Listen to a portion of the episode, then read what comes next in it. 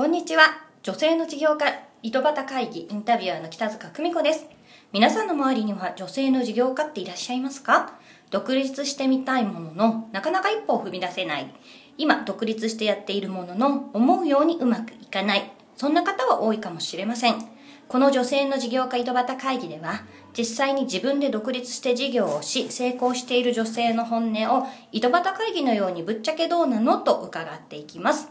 さてさて、今日はどんな本音が聞き出せるのでしょうか？本日は女性の事業家井戸端会議の中でも特別バージョンということで、株式会社イング、えー、生損保の代理店をされています、えー原ひろみさん、えーそこの営業統括部長ですね。はい、原ひろみさんの方をお招きしております。それではどうぞよろしくお願いします。よろしくお願いいたします。はい、原さんはですね、私がとっても大好きな方で、なんか大好きなお姉さん的存在でいつも思ってるんですけれども、原さんは、えっ、と、まあ今、えー女の子2人を育てながら、えー保険のお仕事されてるっていうことなんですけはい、ども、そうですね。もともとこういうお仕事にこうついたきっかけなんていうのはどんなことがありましいやたかついたきっかけはそもそもあの子供を子育て中で、うん。えーいとこが社長なんですが、はい。まあ、彼が一人であの独立するという時にあの事務所の電話番ということであのやってくれないかってことから始まりました、へはい。ーじゃあ親族の方と、まあ、一緒にちょっと始められたみたいな感じで、うんそうですね。今はえあねその電話番から。営業統括部長大将いですね。やいやいやいやもうやるしかないので今はそういう立場にいてはい。育成しております、はい。すごいですね。なんかでもあれですよね。もともとの電話番からっていうことはなんかこう営業行ってよとかって言われたきっかけみたいなのがあったりしきましっかけはですね、まああのまあ、自分のプライベートのことですけれども、離婚を機に、えー営業に出てみないかということで社長から後押しがありましてずっとまあ長年断ってたんですけれども、い、やもうこれはちょっと体制もあの、うんうんうん気持ちもリフレッシュするということでやってみました。そしたらやっぱりこっちの方が好きでした。あ営業の方が。はい好きでした。なるほど、ね。はい。私なんかはちょっと営業が嫌だなとか思っちゃうから逆に生損保の営業さんっていつも私はすごいなっていつも思っていろいろお話を伺ってるんですけれども、まあね女の子2人育てながら離婚を機にということなので、はい。まあ、お仕事の面でもそうですし、まあ、子育てなんかも含めて、まあ、そうは言ってもねその離婚を機に営業職に飛び込んだ中で大変だったなって思うこととかってもしあればそうですね、まあ、仕事の方は結構あのうちの社長もあのスタッフもすごく全面協力してくれましたし、あとはもう自分で、えー勉強して覚えてあのこなしていくしかないんですが、うん。それに突っ走ってしまった傍ら、まあ、置いてきぼりは子供たちですよね。そこの子供たちの成成長を、うんうん。あの本当にそばで見てあげられなかったのが一番辛かったかなとは思います。はい。ね、でもね、私、上のお姉ちゃんね、あ会わせていただいて、すごいい。い子ですよね。はいでも、母が頑張ってる姿見て、なんか子供って自然と育つのかな、なんていう気もします。すね。まあ子供いないんでわかんいややでないいですけど。も皆さんにそう言っていただいて、もうそれを励みに本当に今までやってきたっていう形ですしまあそうですね。子供たちもあの放任ではありましたけれども、うんうんやっぱり自分たちであのなんかこう目標を持って進んでいこうっていう意思が、はい、あの最近芽生えてきたので、はい、よしとしましょうかってとこですけどまだまだ子育て中なので、はいええ。はい、はい、ありがとうございます。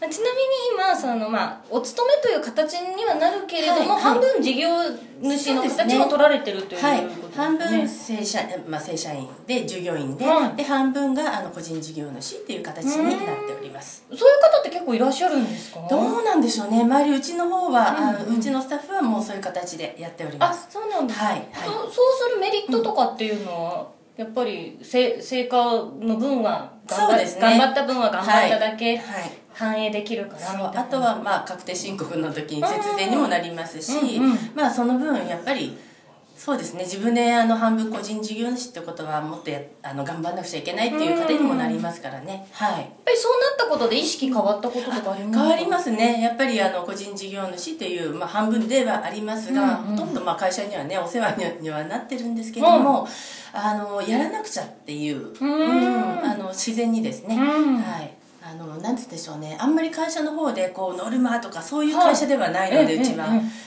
あの自分に掲げた目標に向かってこう進んでいくっていうそこを見てくれる会社なので、はい、なるほど。い。い会社ですね、そうですね。まあはい。いいとこの会社。はい。またね会社の方もなんかすごいこう、代理店の中でもすごい称号を取られてるっていう。そうですね。あの三井住友海上に特化した代理店を目指そうということで来年20あ今年だ。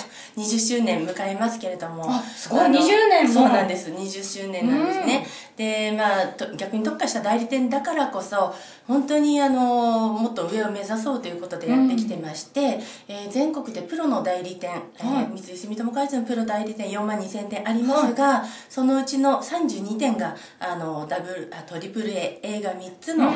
えー格付けをいただいている代理店の中の1店になりましだかたので。らもう4万社ある中の32件っていうこともうえもうなんかもうすごいね、はい。そうですね。すごい地道にはやってき一ましたけど。努力して、はい。みんなみんな会社の仲間一丸とみたいなそう感じですね。これはもう営業だけ数字をやればいいっていうところではなくてあのバックオフィスがもうしっかりしてないとやっぱり成り立たない、そうですよね。はい、格付けなのでみんなで頑張ってきました。はい。はい。まあ、そんな原さんですけども、まあ、今までねそうやってこう、まあ、離婚を機にいろいろ飛び込んでみて、はいはい。っていうことで私はいつもなんか楽しそうにはつらつとやられてる、まあ、時々か時々カツカツな顔をしてますが、はい。なんか今までの一番楽しかったなとか、こんなこと良かったなっていう経験もしあればお伺いしたい、そうですね。あのまあいろんな方からご紹介でまあほとんどもうご紹介でいまあ、日々動いてるんですけれどもご紹介をいただいてもちろん制約をいただいてその後ですね、うん。あのそのお客様からあのまた新たに例えば家を買ったんだけど保険見てやってとかあの子供生まれたんだけれども総合的にあの保険をあのちゃんと見てほあげてほしいから紹介したいとかそういうお声をいただくことが一番本当に営業冥利に尽きるなっていうふうに思います。いやそれもぱり原さんの人柄ですよね。えすごく本当にその、はい。保険売ることじゃなくてその先のお客様を、はい。もういつもすごく大事にされてるなっていうのがね、こう伝わってきますからね。はい、ありがとうございます、はい。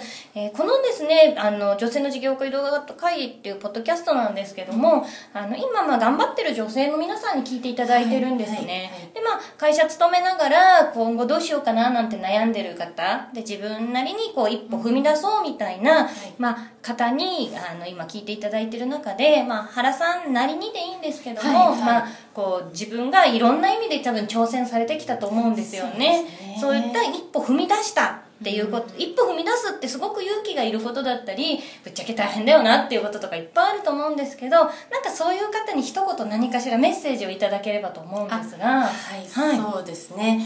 えー、とやっぱり、あのまあ、何に関してもそうですけれども思っていることあやりたいなって思っていることはあの皆さんあると思うんですが、これやってみないと本も始まらないっていうことがよーく分かりました。うんあの私もこういろんな、えー、とこういうあのイベントだとかセミナーだとか開催したいなとかいろいろ思っていても本当踏み出してみないと周りの状況もわからないし踏み出したことによってもう一回あの違うことでチャレンジしようとかあの新たに見えてくるものも出てくるしやっぱり成果があったものとかも出てくるのでうん本当に踏み出してほしいとは思います。はい、ありがとうございます。私もいいつもですね、原さんのそう挑戦する姿拝見させていただいて、すごくなんかこう、ね、お姉さんだなみたいなね、お姉さんの背中を追わせていただいております。はいありがとうございますはい、本日は、えーお越しいただきましてありがとうございました。貴重なお話ありがとうございます。ありがとうございました。はい。それでは本日のゲスト、えー、生損保代理店株式会社イング営業統括部長の原ひろみさんでした。今日も貴重なお話ありがとうございます。えー、それでは本日の女性の事業家井戸端会議以上になります。北塚久美子でした。